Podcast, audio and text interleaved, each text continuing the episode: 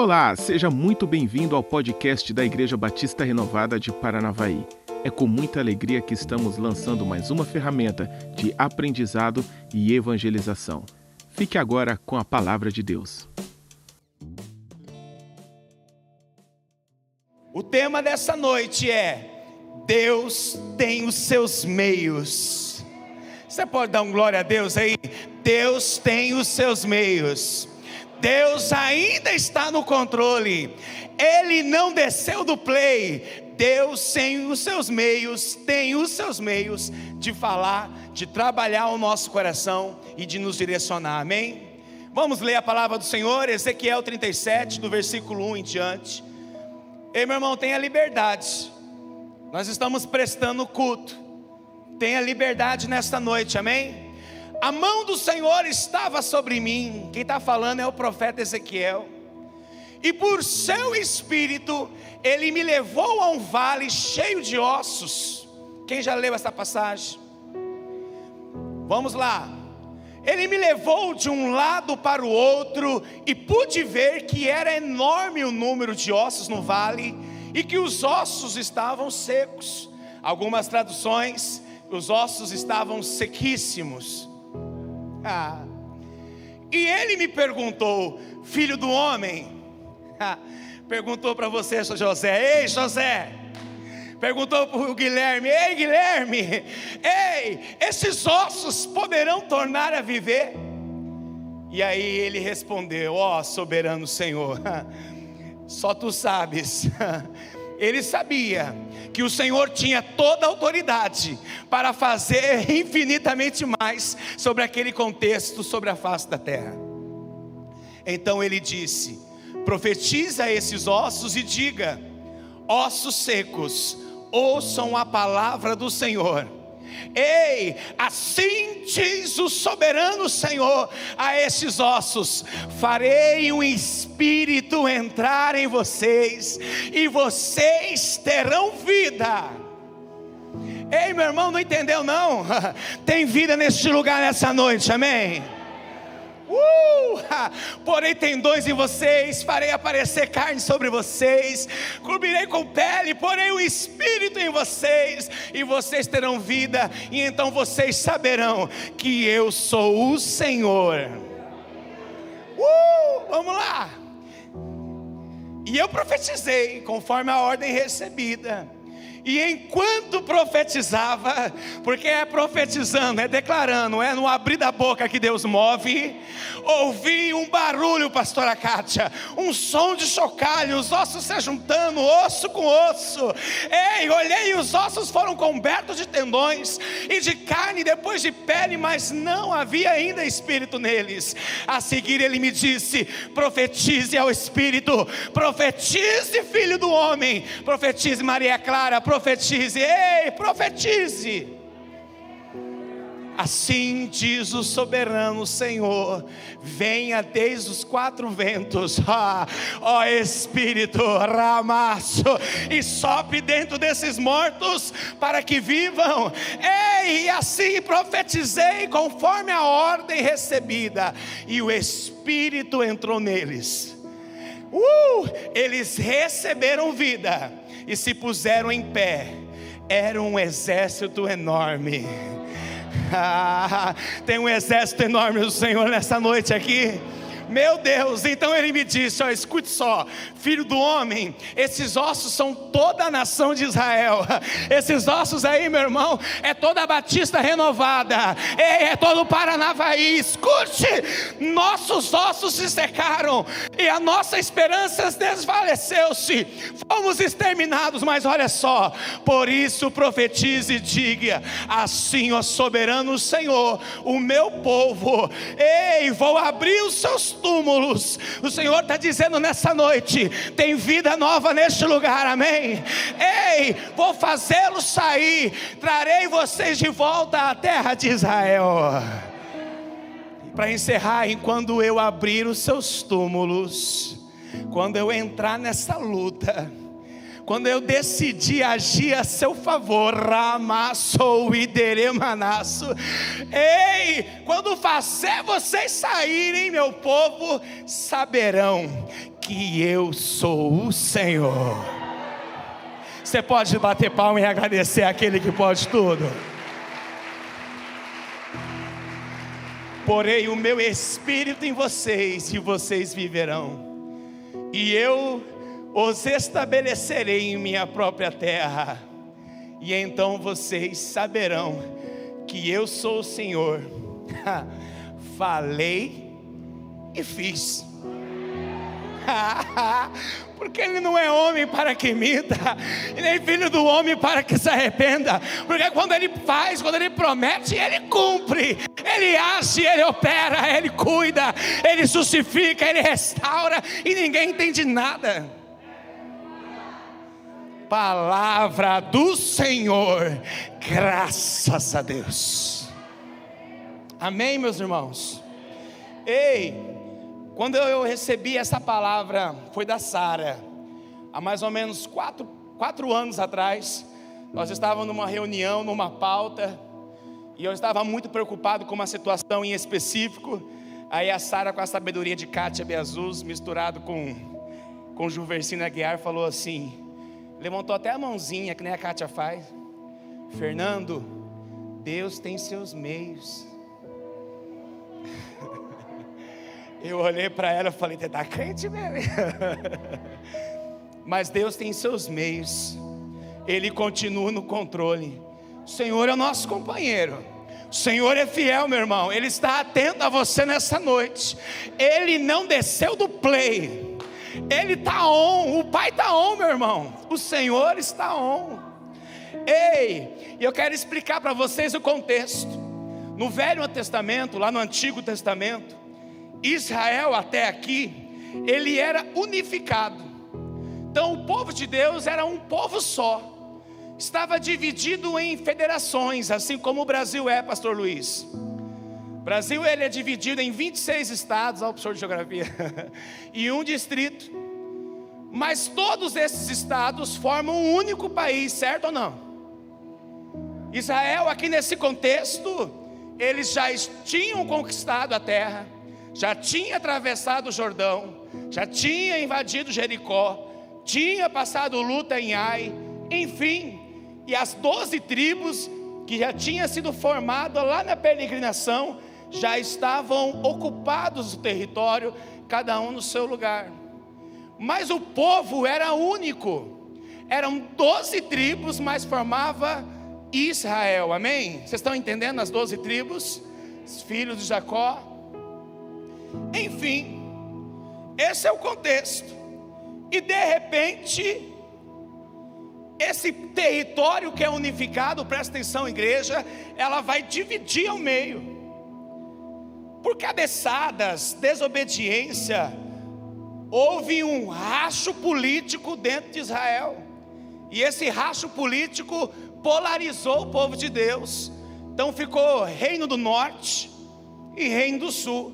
Se a gente trazer para a nossa realidade, hoje o país ele está polarizado. A e B, não é isso? Nós temos isso claro. Foi o que aconteceu com Israel. Racharam politicamente e formou dois reinos.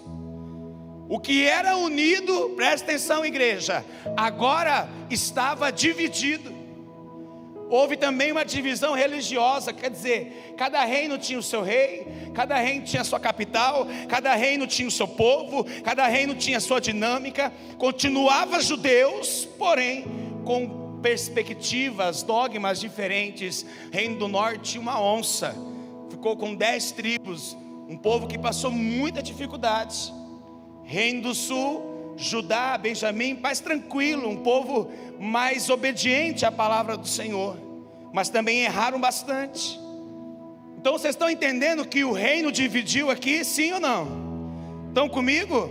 Esse período aqui, meu irmão, quando começa esses rachos políticos em Israel, foi ali no período de Salomão. E quando Salomão morre, aí que racha de vez, reino do norte e reino do sul. Resumindo, era um cenário triste. Resumindo, Deus estava contemplando Jorge, o povo dele rachado.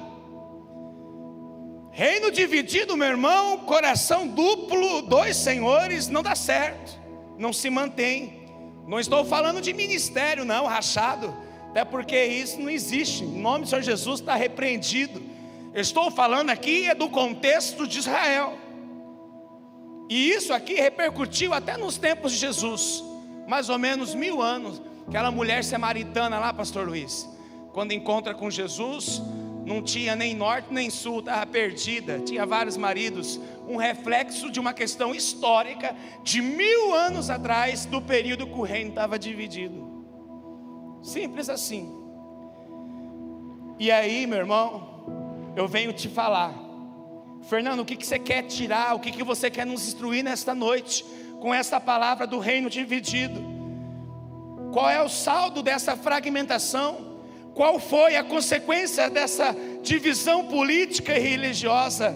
Deixa eu te falar, ei, escute, não foi destruição, não, meu irmão. Deus agiu poderosamente. Não entenderam, né? Vocês vão entender. Projeta para mim ali, Maicon. Pedir licença aqui por Fabrício, por Jota. Pessoal da mídia hoje ali, das câmeras. Tenha paciência comigo. Projeta o primeiro mapa para mim, fazendo um favor. Aliás, estamos formando aí mais um bloco no seminário, agora no finalzinho agora de dezembro. Janeiro, já começa as inscrições já para o seminário de 2022. Nós estamos aí numa coordenação, eu, pastor Luiz, Jota, Bidon, pastor Juversino, nós vamos abrir cinco polos do seminário na região noroeste do Paraná. 2022 só vai ficar de fora do seminário quem não quer aprender mais do Senhor, amém? Olha só, aqui nós temos o cenário bíblico, meu irmão. Nós temos o mar Mediterrâneo, que a Bíblia chama de mar grande. Nós temos a parte da Europa, aqui, ó, a parte de cima, Itália, a Europa em si. Nós temos aqui embaixo a parte da África, a cidade de Mênfis, o Egito, o rio Nilo que você já conhece da passagem de Moisés, cheio de crocodilo, que deságua ao norte, deságua no mar Mediterrâneo. Nós temos aqui nessa pontinha aqui que eu estou mostrando a península do Sinai. Foi ali que o povo ficou 40 anos sendo trabalhado, tratado para desfrutar das promessas. Nós temos aqui Ur, da onde saiu Tera com a sua família, Abraão, subiu até Arã Arã, aonde ele faleceu, e Abraão recebe a chamada: sai de sua terra, do meio da sua parentela, e vai para as terras que eu vou te mostrar. Esse é o cenário bíblico. E ele desce até no Egito, depois volta aqui na região do Megueb, que é essa parte aqui, ó, perto do Mar Morto, aonde ele vai dividir com Ló e vai dividir, né? O Ló vai para um lado e ele vai para o outro. Nós temos o Monte Nebo, mais ou menos aqui, ó, aonde Moisés subiu, viu a terra e foi sepultado no monte. E o cenário bíblico, Canaã, é isso aqui, meu irmão, ó. Palestina. Canaã é esse, é esse pedaço que nós temos. Aqui nós temos o Mar da Galileia, nós temos o Mar Morto, o Rio Jordão nessa parte, e nós temos Jerusalém hoje é a capital de Israel. E eu quero mostrar para vocês a localização de Nínive, está vendo aqui? Essa passagem de Nínive conta a história de quem? Quem que foi engolido por um grande peixe em desobediência? Então tem gente que acha que o peixe gospe Jonas dentro de Nínive. Está errado. O peixe joga Jonas na margem e ele tem que passar pelo deserto até chegar a Nínive. A gente acha que o peixe gospe Jonas dentro de Nínive, está errado. Olha só a pernada que ele teve que dar, não é verdade? Bom, e aqui eu quero mostrar para vocês a região do Mesopotâmia. Olha lá, o Luiz quase morre na hora dessa, né? Rio Tigre e Eufrates. Na Bíblia, em Gênesis, fala sobre a possível localização do jardim no Éden, que saía os rios, e dos quatro rios nós temos esses dois mas eu quero falar sobre isso aqui, ó. Leia para mim, dois, três e. Ah, hoje de manhã eu lembrei da musiquinha. Lembrou, né? É, Iraci lembrou lá. Olha só, Babilônia. Meu irmão, Babilônia, de Jerusalém, de Israel, fica mais ou menos 750 quilômetros em linha reta Aqui, pastor, ó, Babilônia.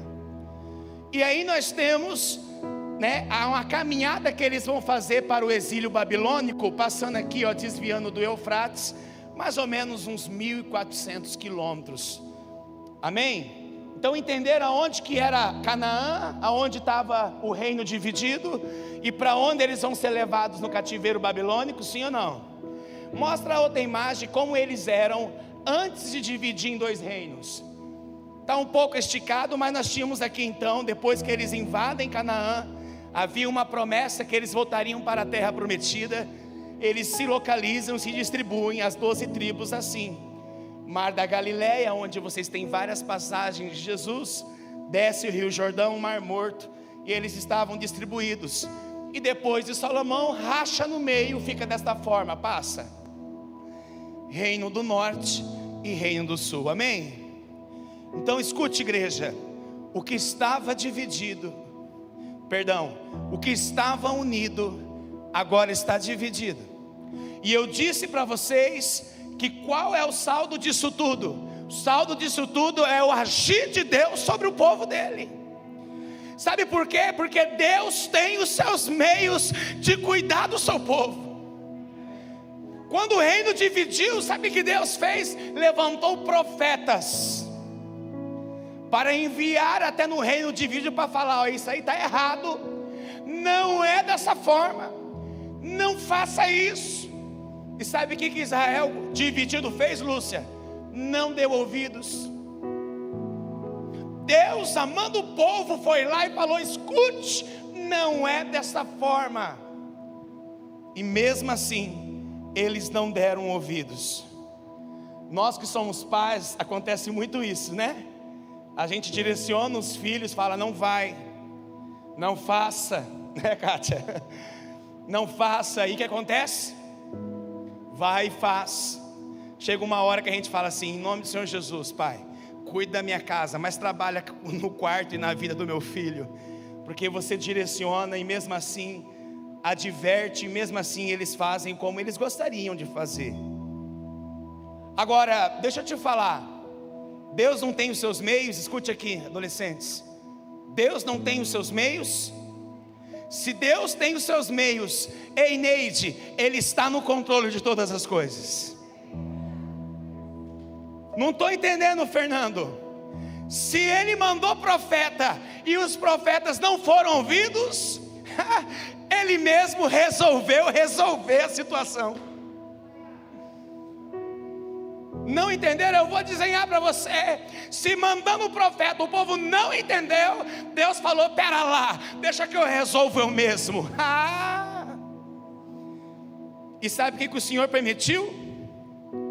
Se eles não ouviram de forma tranquila, tiveram que ouvir do jeitinho de Deus, porque Deus tem os seus meios. Fala comigo. Deus tem os seus meios. Sabe o que ele faz, Jefferson? Usa a Babilônia para tratar como instrumento no coração de Israel. Senhor permissivo. Babilônia era inimigo de Israel. E Deus permitiu a Babilônia invadir um reino dividido, fragilizado, para trabalhar no coração do seu povo por fidelidade a mim e a vocês. Você está entendendo o que eu estou falando?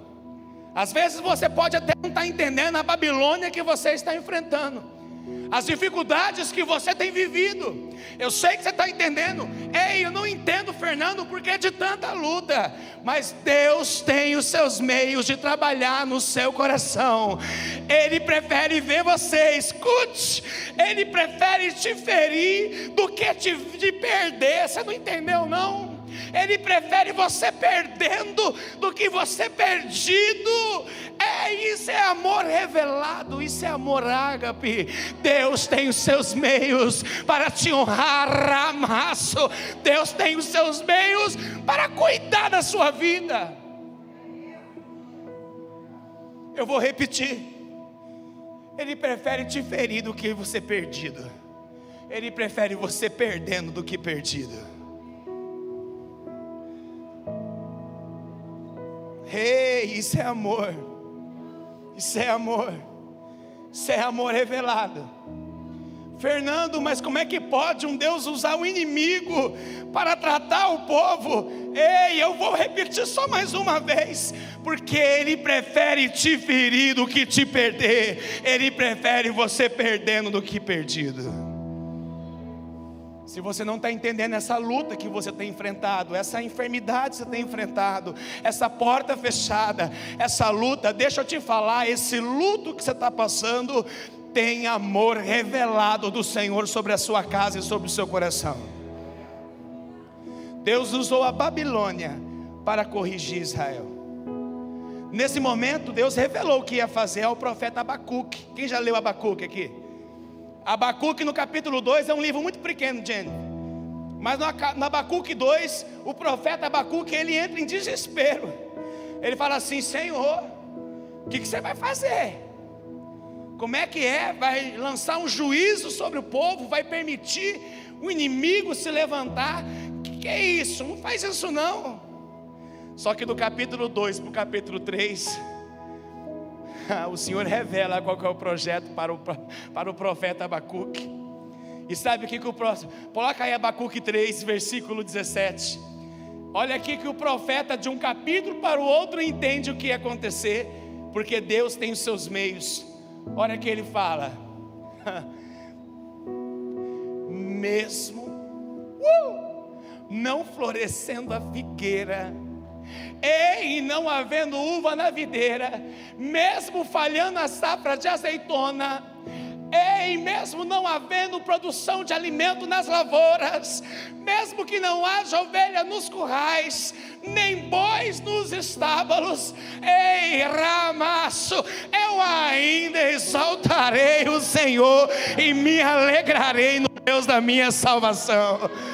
Ei, versículo 19: E o Senhor, o soberano, é a minha força, é Ele que faz meus pés como de servo, é Ele que me faz andar nos lugares altos, para o mestre de música, para os meus instrumentos de cordais.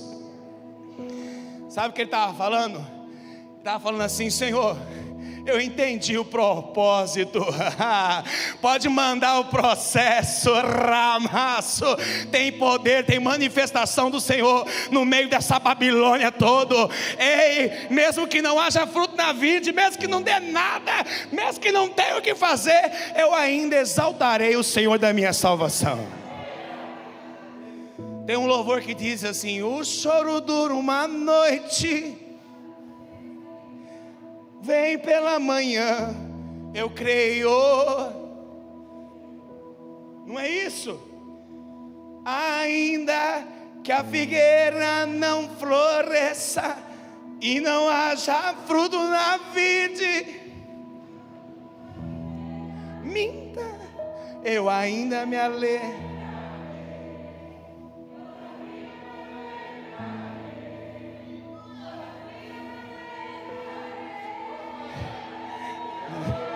É isso.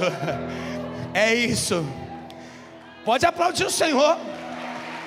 Abacuque estava dizendo sobre isso, Ribas. E sabe o que aconteceu? Os babilônicos chegaram. Ei, invadiram, deportaram Israel da terra deles. Isso para os judeus é ferir uma tradição. Você falar em Israel, falar tirar de Jerusalém, que é o Sião, meu irmão, é mexer no ângamo dos judeus. E eles são levados cativos para a Babilônia. Eles já tinham enfrentado o que era uma escravidão no Egito. E agora eles vão para a Babilônia, longe da sua habitação perfeita, que era Monte Sião, Jerusalém. Foram deslocados, escute, igreja, a alma pessoa. Se você for ler Salmo 137, fala justamente deste período. Deus levanta um músico, um poeta, para escrever uns salmos, falando como estava sendo difícil estar na Babilônia. E há uma coisa interessante: os babilônicos, o, o Maderson, que é adorador por excelência, não tem como não pregar e não falar Maderson Manu, já virou tradição. Mas lá, Maderson, escute: os babilônicos forçavam Israel a adorar Néia. E o povo de Israel não queria adorar, eles estavam longe de casa, o coração estava fechado. Eles ainda não estavam entendendo o que estava acontecendo, e os babilônicos forçavam Israel a adorar, e eles não conseguiam. E acontece isso com a gente até nos dias de hoje. Porque quando a Babilônia, quando a luta, quando a circunstância chega na nossa vida, a primeira coisa que os babilônicos falam, fala assim: Mas não é você que vai para a igreja? Adora agora. Ou eu estou doido? Só acontece comigo isso? Mas não é você que é líder, não é você que vai para a igreja, você que tem célula em casa, que faz evangelismo por aí. Adora agora. Não é você que é crente. Aí você tem que lembrar da fidelidade de Deus sobre a sua vida e falar assim: é, eu sou isso aí mesmo. ainda que a figueira não floresça e não haja fruto na vide, ainda que a Babilônia chega, ei, ainda que o dia difícil esteja sobre a minha casa, eu adorarei o Senhor da minha salvação. Eu sou esse aí mesmo, que mesmo com luta, com mesmo com circunstância, com mesmo com dias difíceis, continua adorando. Ah. Para de ouvir babilônicos que não vivem o que você vive, que não adoram o Deus que você adora, que não busca a salvação que você busca. Continua adorando sem ver, continua fiel sem sentir, continua adorando. Deus tem os seus meios. E sabe o que aconteceu lá na Babilônia? Algo muito interessante e lógico o que estava dividido lá na Babilônia, Builds, uniu.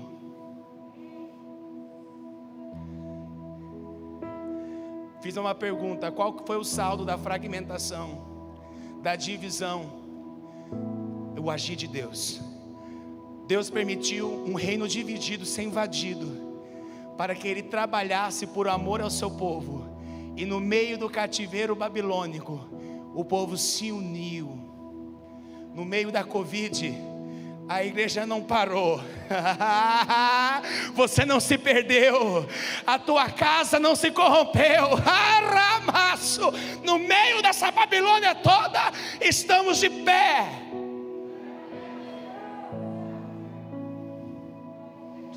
Pode vir, Omicron, pode vir. Maior é o Deus da minha salvação. Ah! É isso. O povo se uniu. Porque quando estava tudo bem, estava dividido. Cada um preocupado com a sua. Mas quando a coisa apertou, quando a luta chegou, quando a Babilônia apareceu, o povo se uniu.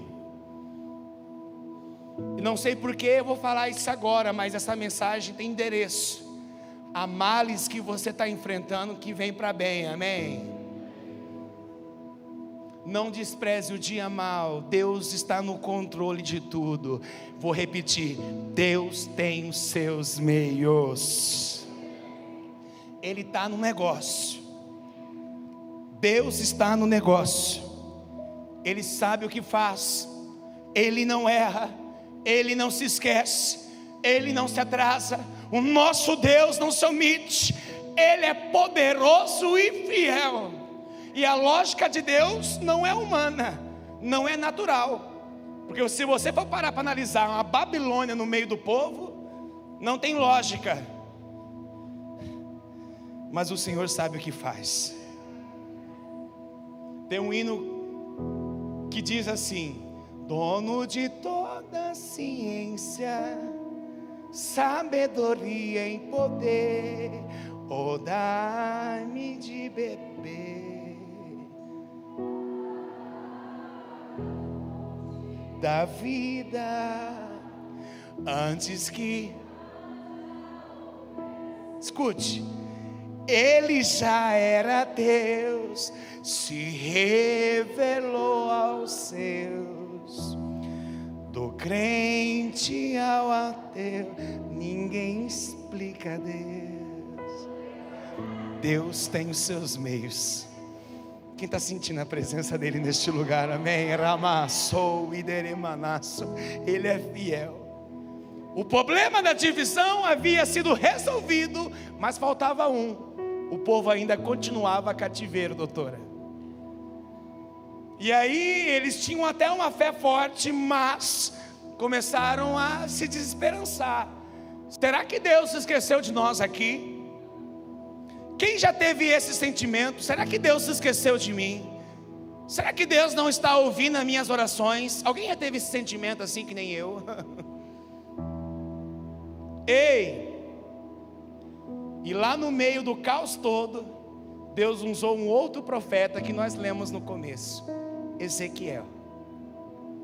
Deus usou Ezequiel para demonstrar a fidelidade dele. Havia trabalhado no coração de Israel, havia unificado aquilo que estava dividido, mas ainda faltava algo: tirar o povo do cativeiro. E Deus levantou um profeta lá no meio da Babilônia.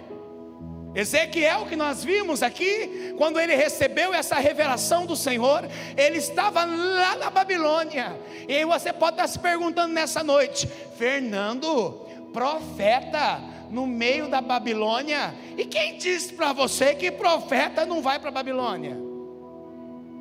Quem disse para você nessa noite que nós que somos cristãos não enfrentamos dias difíceis, não enfrentamos perseguição, não enfrentamos traição, desonra, acusação? Quem disse? A diferença nossa é que nós podemos até estar em Babilônia, mas Babilônia não entra na gente, amém? Ah, é isso. Essa é a diferença. E Deus revela o projeto ao coração de Ezequiel quando ele mostra o vale de ossos secos, que era, meu irmão, uma metáfora. Deus falando, ó, hoje vocês estão assim, ó, sequíssimos. Vocês não estão enterrados, vocês estão sobre a terra. Porque projeto que é meu, ninguém enterra. Arramaço. Sol e deremanaço. Projeto que é de Deus, ninguém enterra. Ele é fiel. E quanto mais sequíssimo, maior é o agir de Deus sobre a sua vida. Ele falou assim: o negócio é o seguinte: profetiza, filho do homem. Estou agindo, estou restaurando, estou levantando vocês de novo. E outra, para vocês verem que eu sou o soberano, vou tirar vocês daí e vou trazer vocês de volta para a minha presença. É para Jerusalém. Deus usou o profeta no meio do cativeiro para demonstrar a fidelidade. Para me encerrar, Fernando, o que você quer que a gente entenda disso? Eu quero que vocês entendam o que eu estou entendendo para mim também.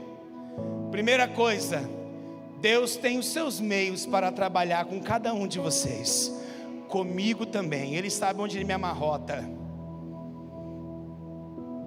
Deus está no controle, Valdir.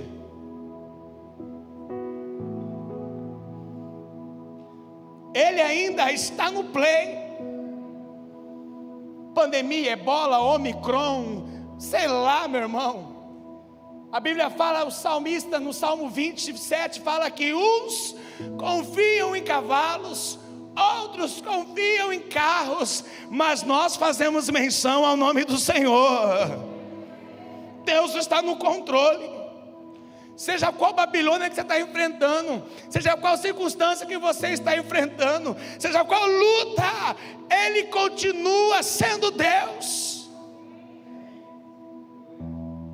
Ele é fiel. Tem um louvor que diz assim, estou todo musical hoje, me desculpa. Tu és fiel, Senhor. Eu sei que tu és fiel. Tu és fiel, Senhor. Eu sei que tu és fiel. E ainda que eu não mereça, permaneces assim.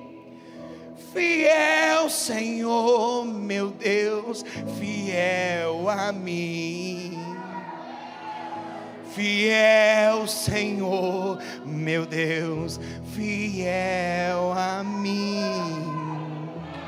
Ele é fiel. Ele é fiel, Rai Manasso, Idere Manasso. Ele é fiel.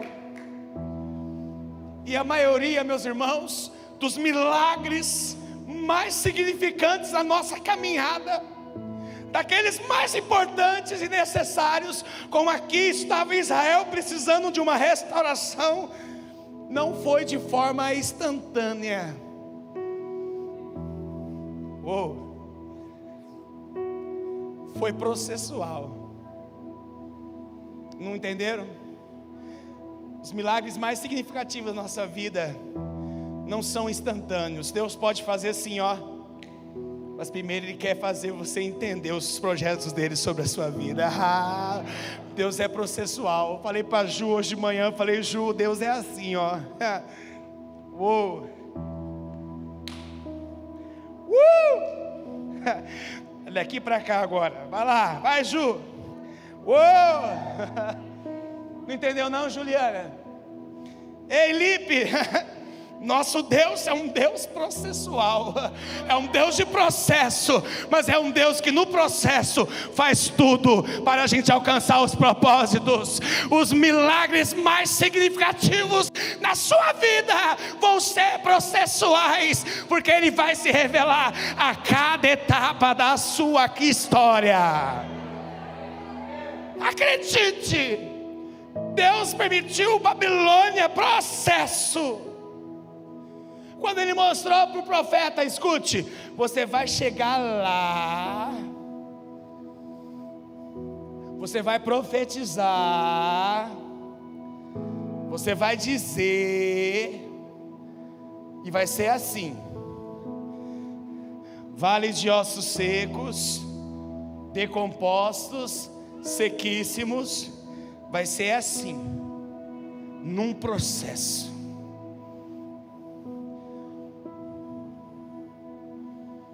Às vezes nós parecemos que as nossas orações não são respondidas. Lembrei do irmão Lázaro agora. Já faz um tempo que você clamou. Por muito tempo sim você chorou. Mas a vitória nunca, nunca vem. Então você pergunta a Deus por quê? O que eu fiz, Senhor, para não, não merecer? Misericórdia, Deus, eu sou teu filho. Eu sou teu filho. Ah, Deus não se esquece. Ele te leva para o processo, mas Ele é fiel. Ele cumpre. O que Deus preparou para ti é bem maior. É isso.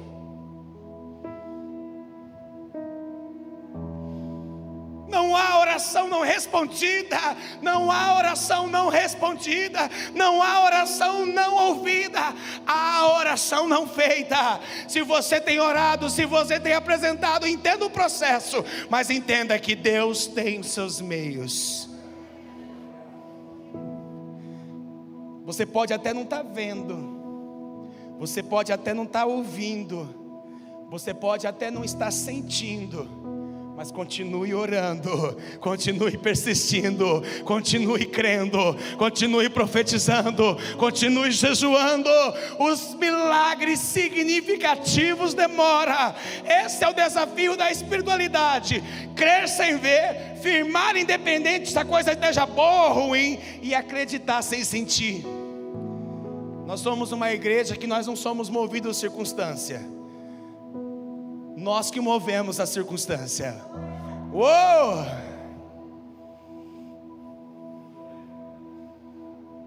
Há processos, meu irmão, para o propósito acontecer. O profeta ouviu a direção e deliberou. Profetizou, teve o barulho dos ossos se batendo, se organizando, porque Deus é organizado. Não tem como fazer milagre numa coisa que está desorganizada.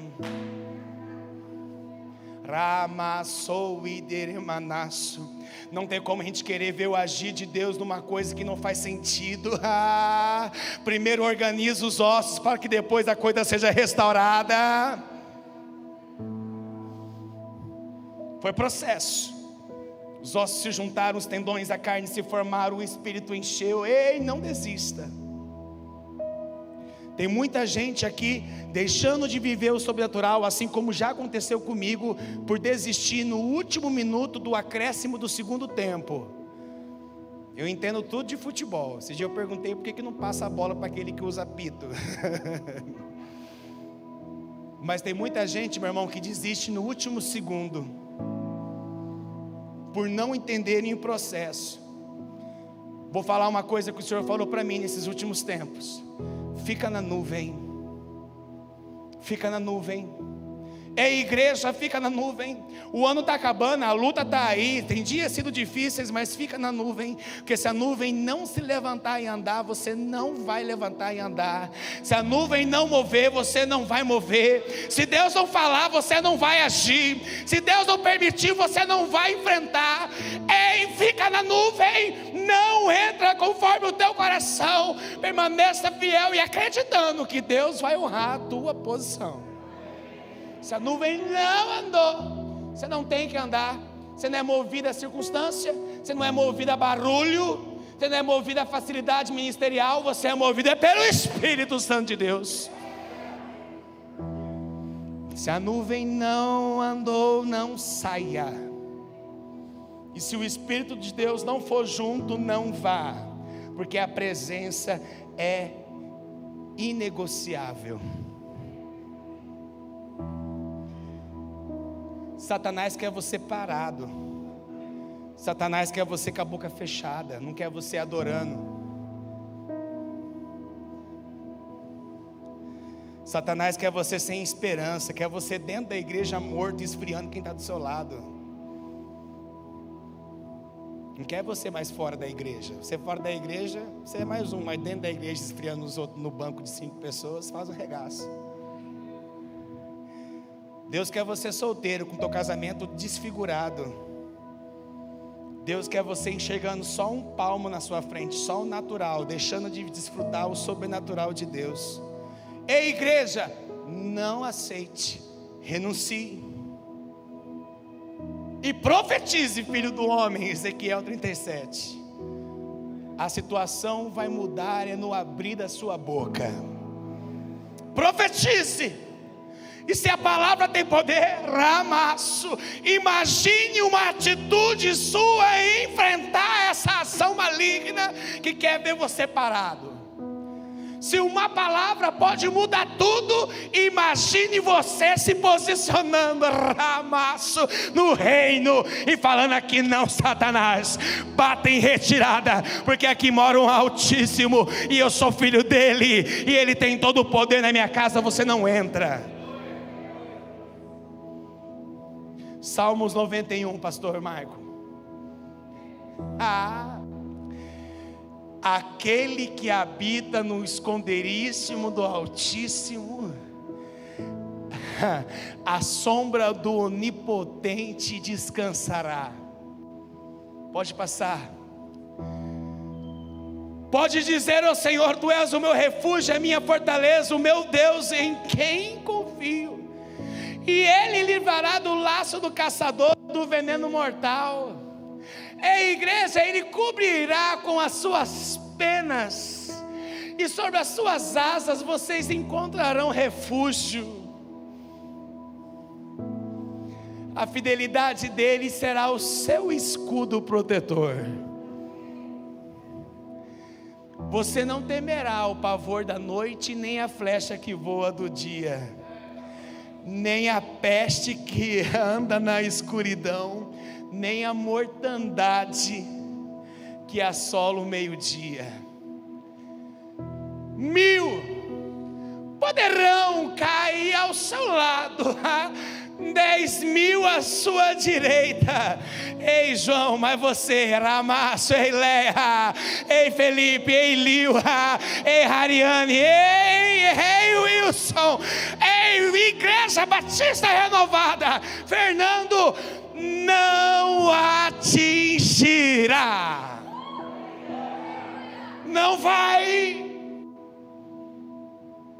Porque Deus tem seus meios de te proteger, de te honrar, de te fortalecer e te revestir. É isso. E eu preciso encerrar. Não queria. Isaías 41, 9, Michael. Só para fechar com chave de ouro. Uh! Ah, meu Deus. Fui eu que tirei dos confins da terra de seus recantos mais distantes eu o chamei. Ei, eu disse, você é meu servo. Fui eu que escolhi e não o rejeitei. Por isso não tema, pois eu estou com você Vai dar certo, Fábio, vai dar certo, vai dar certo, Wesley, vai dar certo, Thaís, pastora, vai dar certo, pois sou o seu Deus, eu o fortalecerei, eu ajudarei, eu segurarei com a minha mão direita vitoriosa. Deus tem os seus meios e Ele está no controle, amém? Quero orar pela sua vida, meu irmão. Eu quero orar pela sua vida, porque eu sei que muitos aqui estão na Babilônia, estão passando dias de circunstâncias. Eu sei que também nesta noite, assim como eu, às vezes você pode até não estar entendendo o que Deus está fazendo. Você não tem que entender. Aceita que dói menos, porque tem mover de Deus na sua vida. Deus está quebrando teu ego, quebrando teu orgulho, fazendo você depender dele. Você não entendeu ainda.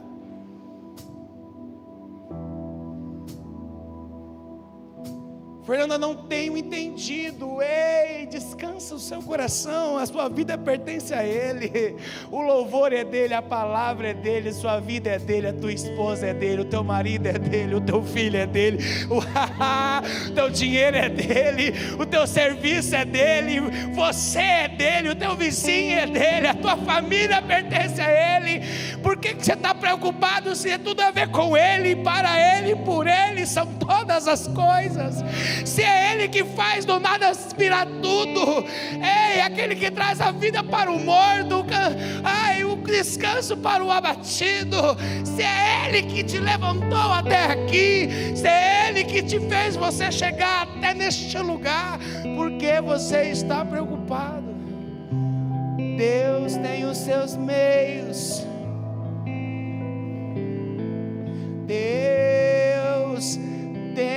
os seus meios. Descansa o teu coração nessa noite, diz o Senhor.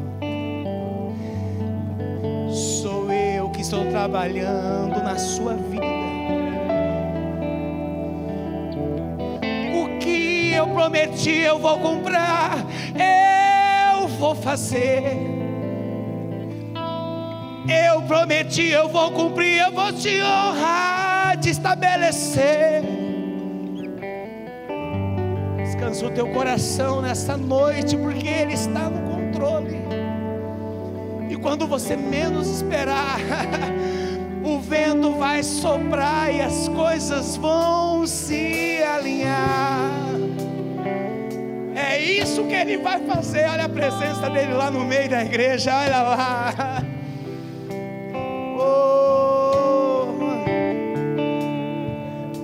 orar pela sua vida.